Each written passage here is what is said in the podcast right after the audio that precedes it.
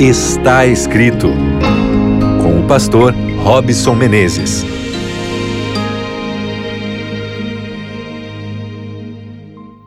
Estamos juntos mais uma vez. Está começando aqui o seu programa. Está escrito o seu momento de reflexão, de meditação na palavra de Deus, onde a gente cresce indo à Bíblia, tirando lições importantes para a nossa vida, não é mesmo? Que bom, você já faz parte da nossa família ou caiu aqui por acaso, sintonizou aí a frequência da Rádio Novo Tempo? Se você está chegando agora, deixa eu me apresentar, muito prazer. Primeiramente, meu nome é Robson Menezes.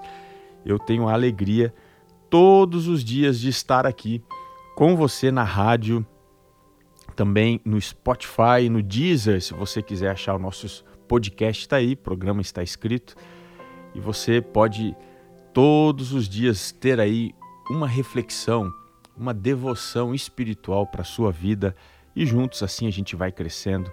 E é um prazer imenso estar aí conectado com você através aqui do programa Está Escrito. Um grande abraço e que a paz do Senhor esteja sobre a sua vida. A gente tem falado aqui já há bastante tempo sobre como desenvolver melhores emoções. E hoje eu queria falar sobre o bem-estar. E aí, sua vida é boa? Tá tudo bem? Não precisa melhorar nada? Você tem bem-estar? O que, é isso? Você pode se perguntar. Como é que eu posso parametrizar? Como é que eu posso saber que eu tenho uma vida boa, eu tenho um bem-estar completo? Veja, professor do Centro de Práticas Esportivas da USP, José Carlos Fará, ele, falando sobre o assunto do bem-estar, diz que esse conceito de bem-estar ele mudou bastante nos últimos tempos. Por exemplo, exemplo, ele apareceu primeiro lá no século XVII e quando esse conceito apareceu, ele estava ligado apenas à saúde física, ou seja, a ausência de doenças. Então, o entendimento, naquele então, era de que uma pessoa com bem-estar não era doente. Mas já no século XVIII, o sentido agregou questões, por exemplo, materiais. Então, se a pessoa não tivesse condição de suprir as suas necessidades básicas, isso poderia impactar na sua saúde, tanto física quanto emocional. Portanto, bem-estar, mais do que ter ausência de doenças era você ter condição material para suprir as suas necessidades básicas. Só que isso já mudou. E atualmente o conceito ele é um pouquinho mais amplo. Ele está relacionado à percepção da saúde nos seus aspectos mental, emocional, social e físico, ou seja, é uma saúde holística, completa, envolvendo a mente, a emoção, a sua questão social e também o aspecto físico. Agora sim. Você tem bem-estar?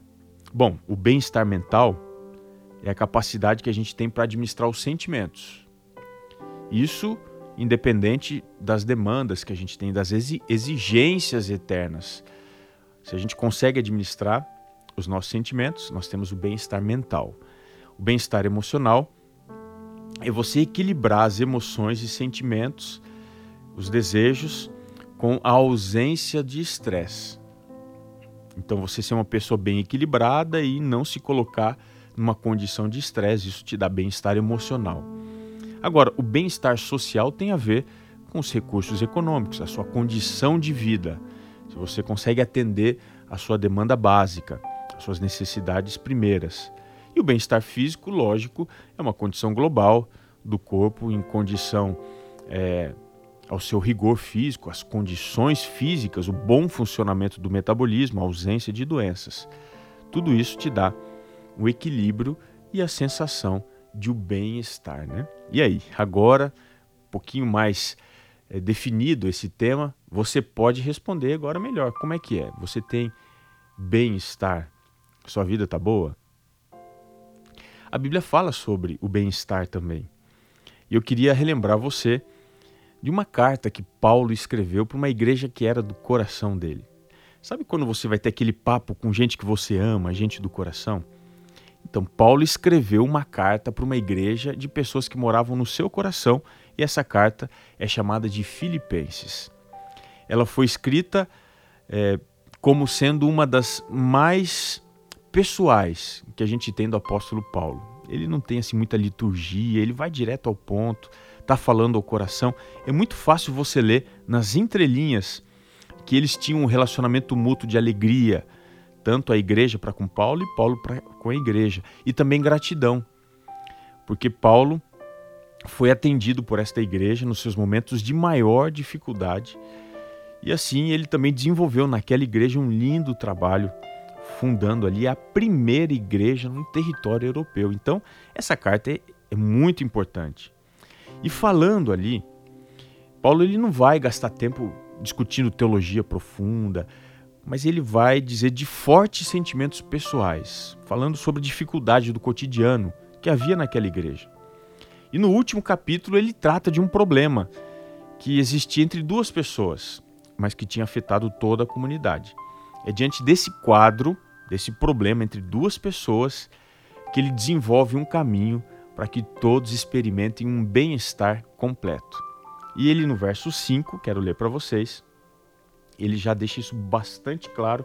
Vou ler do verso 5 até o verso 8. Diz assim: Seja a vossa moderação conhecida de todos os homens, perto está o Senhor. Não andeis ansiosos de coisa alguma, em tudo, porém, sejam conhecidas diante de Deus as vossas petições, pela oração e pela súplica com ações de graças, e a paz de Deus, que excede todo entendimento, guardará o vosso coração e a vossa mente em Cristo Jesus.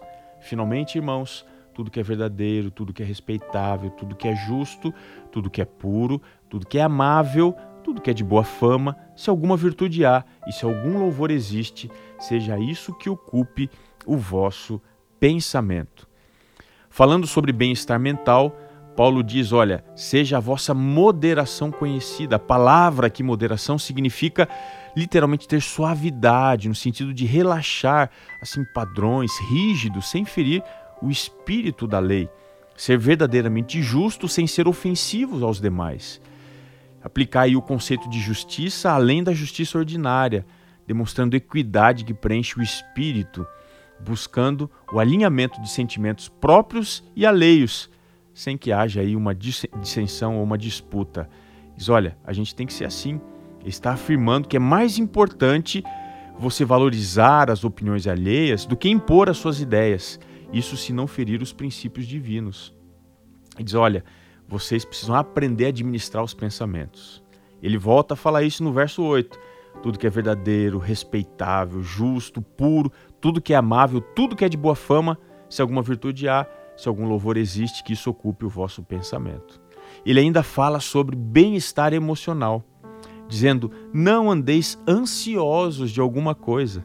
Ele demonstra que o equilíbrio emocional deve ser buscado em tudo, nada deve tirar as nossas emoções do seu lugar. Se porventura isso acontecer em algum momento, que então sejam conhecidas diante de Deus as nossas petições, as nossas orações, as nossas súplicas e também as nossas ações de graças, as nossas manifestações de gratidão. E finalmente, Paulo ele desenvolve a questão do bem-estar social e físico. Do verso 10 a 16, ele agradece o apoio que ele recebeu quando mais ele necessitava, no momento de dificuldade que ele estava enfrentando no seu ministério. Esta igreja o ajudou financeiramente, dando a ele condições sociais e também para que ele estivesse seguro dos perigos de saúde e outras coisas mais.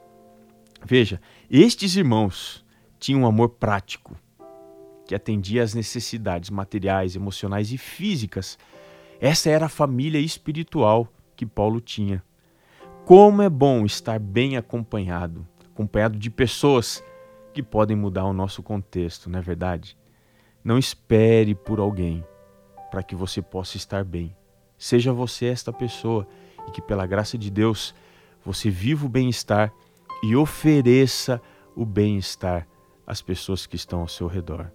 E não se esqueça: nem só de pão viverá o homem, mas de toda a palavra que procede da boca de Deus. Um grande abraço e até o nosso próximo encontro do programa Está Escrito.